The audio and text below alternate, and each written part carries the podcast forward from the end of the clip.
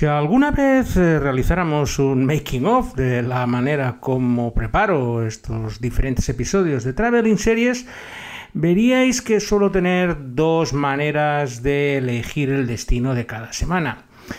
En primer lugar suele ser cuando tengo bastantes series de una misma zona concentradas, lo que me deja muy claro el destino y solo tengo que buscar un poco los recuerdos y las atracciones turísticas de cuando estuve por la zona, en caso de que haya estado, si no, pues lógicamente ya no hablaría de ella. La segunda forma de realizarlo es cuando me acuerdo muy bien de un viaje que hice en su momento y entonces empiezo a buscar las series que puedan ilustrarlo y me pongo, las veo, las controlo y a partir de ahí pues diseño lo que sería el programa. Hoy vamos a entrar claramente en esta segunda forma de crear un traveling series puesto que el viaje que realicé por este país fue uno de los más entretenidos y curiosos que he tenido en mi vida y me ha parecido lo mejor compartirlo con vosotros. Por ello vamos a empezar, como siempre, con el ágape de turno, que en este caso es un Besbar Mark, que es un potaje de carne de caballo hervida con pasta también se puede hacer de oveja y que es uno de estos platos que alimentan, aparte, luego os explicaré un poco de la tradición del mismo, y se sirve en un gran plato y su traducción del nombre Beshbarmar quiere decir cinco dedos, en alusión a que utilizas, lo comes con las manos y del plato central, un poco como en los países musulmanes hacen con el couscous y otras cosas. Para bebida nada mejor que dos brebajes de la zona que están hechos de grano fermentado como son el Bosso o el Maxim, una especie de malta, bebida de malta fermentada, porque hoy con Traveling Series con Lorenzo Mejino nos vamos al Kirguistán.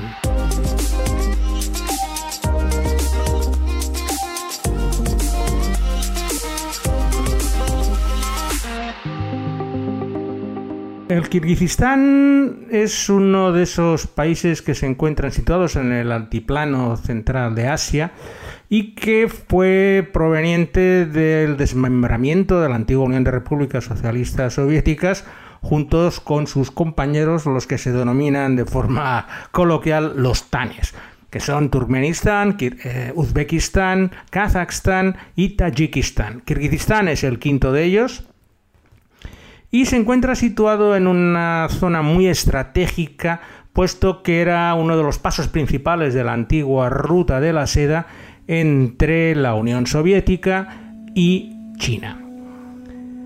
Su superficie no es muy grande, tiene 200.000 kilómetros cuadrados, que sería parecido a la de Rumanía, tiene 6 millones de habitantes y es un país extremadamente montañoso. Tiene las montañas de Tien Shan que casi rozan los 7.000 metros, tiene lagos enormes, la parte sur del país está completamente rodeada de altísimas montañas y internamente pues el país tiene una forma bastante extraña, si lo veis en, el, en un mapa veréis que es una forma muy estirada básicamente la vida se centra en los valles que las montañas han ido diseñando y la vida pues en esos valles pues pueden hacer cultivos, tener su ganadería y de esta forma pueden ir perviviendo. Mi experiencia personal en Kirguistán empezó de una forma bastante peculiar, puesto que estaba realizando con mi mujer la ruta de la seda, partimos desde Pekín y con tren nos cruzamos toda China, Posteriormente, tras llegar a Urumqi, cruzamos hasta Kashgar, que es el mercado más importante de toda Asia Central, y allí, mediante un sistema de coches concertados, pues nos dirigimos a cruzar la frontera, una de las más raras e inexpugnables del mundo, que separa China del Kirguistán.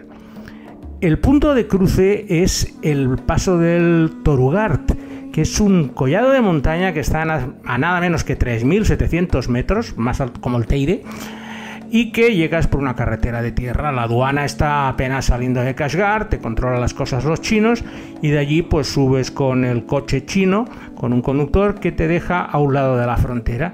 Allí tienes que descargar tus maletas, tienes que pasar a pie la línea divisoria con un pequeño control Y al otro lado pues teníamos un coche kirguizo que nos estaba esperando a los dos para dirigirnos hacia entrar al país un poco el recorrido que teníamos previsto. De allí bajamos por la carretera y a unos 30 kilómetros estaba la aduana kirguiza que tuvimos la mala suerte que estaban comiendo, con lo cual nos tuvimos que esperar una hora que los funcionarios acabaran su comida, porque allí cierran las aduanas a la hora de comer. Y pues a las 2 de la tarde creo que fue, pues ya hicimos todos los trámites burocráticos, teníamos los visados a punto y todo, y de allí nos dirigimos a lo que sería nuestro primer destino. Estábamos tan altos en las montañas que lo primero, la primera noche que sueles hacer cuando es al Kirguistán es ir a una de las antiguas áreas de descanso que utilizaban los viajeros de la ruta de la seda. Y en esta ocasión, pues fuimos a dormir a un caravanserai, que es una enorme estructura de piedra, como una especie de yurta de piedra, un bungalow. Pues estamos a 3.000 metros de altura, donde, pues bueno, hacía menos frío que fuera, no es que fuera una de las noches más cálidas de nuestra vida pero eso sí, la primera noche nos obsequiaron con este fabuloso Baseball Mark que os he comentado en el prólogo del podcast y con ese guiso de cordero y la excitación de estar en un país nuevo, aunque no habíamos visto ninguna ciudad, apenas habíamos cruzado 40 kilómetros desde la frontera, nos sentimos como el protagonista de la primera serie que vamos a hablar hoy, que seguramente pasó por allí siete siglos antes, y me estoy refiriendo a Marco Polo. Too deep, and you will not return. Am I a prisoner? Answer me! Every corner of the land beneath this blue sky is ours for the taking! A man who proves his loyalty to me can take whatever he wishes. Marco Polo fue una de las primeras series de Netflix cuando entró en el terreno de la ficción original y narra unos años en la historia del famoso mercader veneciano. Marco Polo, desde el momento que acompaña por primera vez a su padre y a su tío en el viaje de la ruta de la seda para realizar intercambios comerciales entre China y Occidente. Al entrar a rendir tributo a Kublai Khan, el emperador de los mongoles, para permitirle su paso por su imperio, este se muestra muy decepcionado al no traerle los mercaderes las cosas y personas que les había pedido en su último paso por palacio. Los mercaderes deciden aplacar su ira dejando al pobre Marco Polo en la corte del Kublai Khan a modo de prenda, a medio camino entre un invitado y un esclavo para poder perseguir su viaje hacia China. La serie narra la estancia del veneciano en la corte, donde debe aprender a sobrevivir en un entorno desconocido y hostil para un occidental. Marco Polo es una serie que tuvo un presupuesto impresionante. No se rodó en Kirguistán, se rodó en Kazajstán y en otros lugares, pero lo que serían estas estepas siberianas del centro son las mismas de Kirguistán y os recuerdo que esa era una de las rutas de los eh, de la ruta de la seda. Y como estábamos durmiendo ese día en el Caravanserai, pues eh, la verdad es que nos podíamos imaginar lo que estaba haciendo Marco Polo siete o ocho siglos antes. La serie es, eh, digamos, más espectacular que efectiva. Desarrolla dos tipos de historias, las que, se, las que están intramuros del palacio. Allí comprobamos todas las intrigas palaciegas eh, y la lucha por el poder, mientras que también vemos los intentos de expansión del imperio mongol hacia el exterior. A ver, la serie es espectacular de vista, pero tiene un problema gravísimo que su protagonista. Es un italiano, Lorenzo Richelmi, que es desastroso.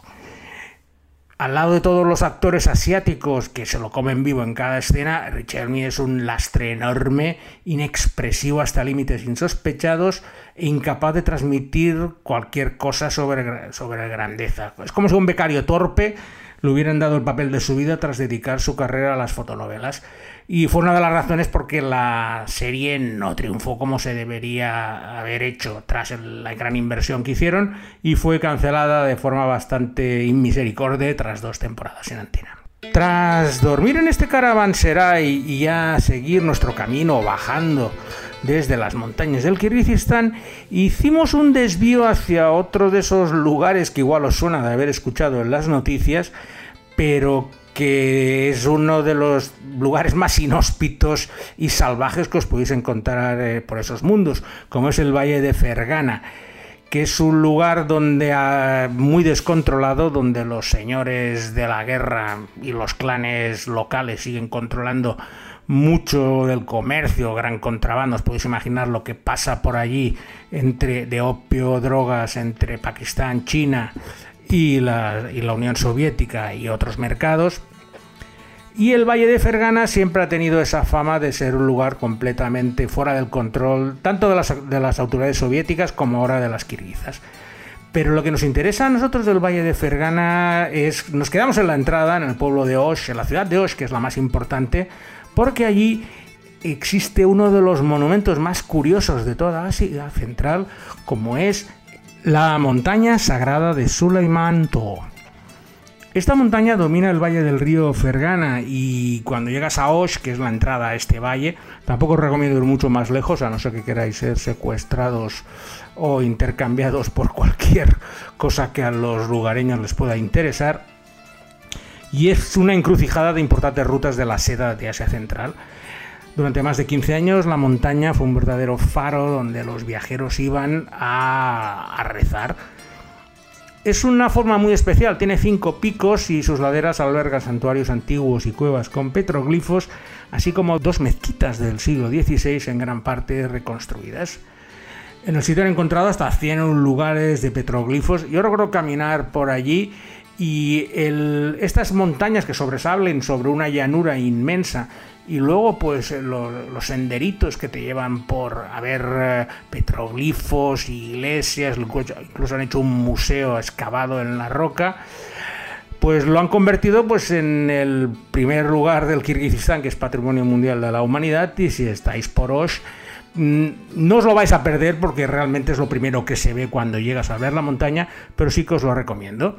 Y por esta zona de Osh es donde se desarrolla la segunda serie de nuestra selección y una serie kirguiza para que podáis practicar el lenguaje.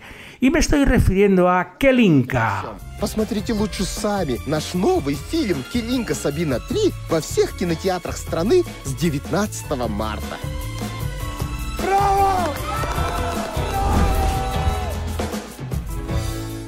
Kelinka es una historia costumbrista en forma de comedia que narra la historia de una joven novia que se ve obligada a convivir en casa de su suegra, con las fricciones que eso conlleva, así como con los diferentes miembros de su familia. Pero de todas formas, la relación complicada entre la novia y la suegra es el centro de todas las historias. La suegra no para de corregirle y de echarle cosas en cara y la pobre chica pues empieza, digamos, a estar un poco desesperada. La serie está en YouTube. Dependerá de vuestro dominio del idioma kirguizo para, para enterarse, pero gráficamente es como bastante divertida de ver sus gesticulaciones y su forma de realizar las cosas. Es una comedia familiar, el humor kirguizo no traspasa fronteras tampoco, y su objetivo principal es resolver esos problemas familiares de una manera oportuna y vivir en armonía unos con otros. Han tenido dos temporadas de la serie con seis capítulos cada una y os digo que si queréis echarle un vistazo a aquel Inca la tenéis completita en YouTube. Tras este desvío para conocer Osh, volvemos a lo que sería el eje principal de la ruta de la seda entre Kirguistán y la China para cruzar e irnos hacia el hacia Oriente y conocer otra de las verdaderas maravillas del Kirguistán como es el lago Isyk-Kul una auténtica maravilla que tiene una superficie enorme, quiero recordar cuando estuve por allí que había como 200 kilómetros de largo, 250 por casi 30 o 40 de ancho y sobre todo por su situación con todas las montañas del Tien Shan y la meseta del Pamir detrás y si coges un día soleado ver la superficie del lago y detrás pues toda una playa de montañas de 5.000, 6.000, incluso 7.000 metros con cumbres nevadas perpetuas. Es una de estas visiones que si vas a Kirguistán no te la puedes perder. En esta ocasión, aunque me gustan mucho las montañas, que iba con mi mujer, no hice muchas cosas montañeras. Pero eso sí, hicimos dos, dos piquitos de 4.000 metros, que claro, teniendo en cuenta que salíamos a 3.000 y pico de altura, pues eh, me permitió un poco pues poner una muesca en mi revólver montañero con referencia a las montañas, que siempre me gusta subir por esos países, pero en esta ocasión te tienes que adaptar un poco a la persona con la que viajas. Una vez visitado tanto el Valle de Fergana como Isikul, lo lógico es dirigirse hacia la ciudad más importante, la capital, que es Bishkek. Que a lo mejor es un nombre que no habéis oído en tu vida. Bishkek es una ciudad espantosa, es la típica sede burocrática soviética que crearon cuando la Unión de Repúblicas y allí se concentra pues exactamente pues toda la burocracia con grandes avenidas para los desfiles y eh, es el lugar donde se centra toda la economía de, un país que es bastante pobre. Desde el punto de vista étnico, el 75% de la población son de, de etnia kirguiza, que los distinguiréis rápidamente porque la mayoría les encanta llevar un sombrerito en forma de cono que difiere un poco de los de las otras zonas, pero cada país de los tanes tiene su propio sombrerito. Y el de Kirguistán recuerdo que era blanco, de fieltro, con unos motivos negros y vas paseando pues por cualquier capital y a lo mejor el 70% de la gente lleva su sombrerito kirguizo tan contento y, orgulloso de mostrarlo. Y en esta, esta cosmopolita capital, cosmopolita entre camillas, del Kirguistán, Bishkek es donde se desarrolla la tercera serie de nuestra selección, una comedia juvenil que se llama Rock, Scissors, Paper. Увольняйся прям завтра. Вместе начнем заниматься дизайном. У меня как раз крупный заказ наметился. А чтобы нам не было скучно вдвоем, возьмем с собой Бигджана. Я даже название для нашей компании придумал. Камень, ножницы, бумага.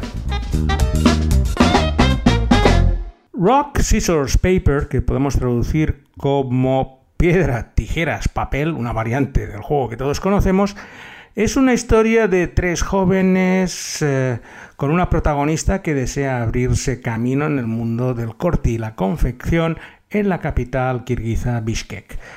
La chica Camila, eh, su máxima aspiración es convertirse en diseñadora de moda y junto a su amiga Daniar, que es un poco la persona que más le apoya, y otro amigo que es Boxan, los tres pues intentan eh, encontrar su lugar en, al sol dentro del competitivo mundo de la moda kirguiza que debo reconocer que no lo conocía demasiado hasta que empecé a ver la serie.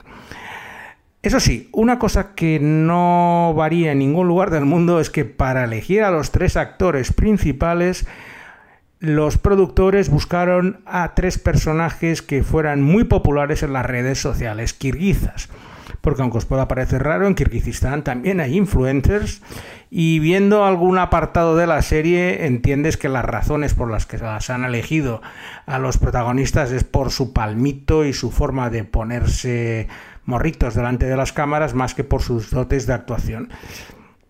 Si pasa en España, no va a pasar en Kirguistán que la gente busque audiencias a través de arrastrar a los seguidores de la gente en redes sociales. Y esto es lo que han hecho en piedra, tijeras, papel.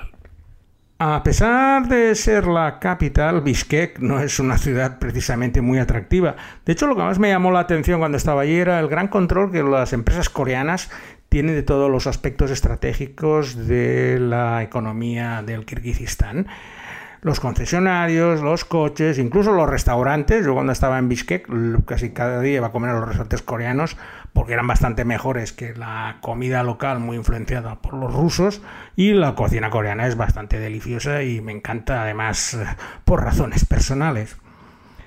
Pero una de uno de los problemas que tienen los kirguizos y su pobre economía es la emigración. Muchísimas jóvenes emigran principalmente a Moscú para buscarse la vida alejada de la economía agraria y de subsistencia que predomina en Kirguistán. Y esta emigración es la base de la última serie que os vamos a hablar hoy, y que no es otra que Identification. У меня другая информация. Мария Мазьяне? Да. Мы нашли вашу дочь, Валерию Мазьяну.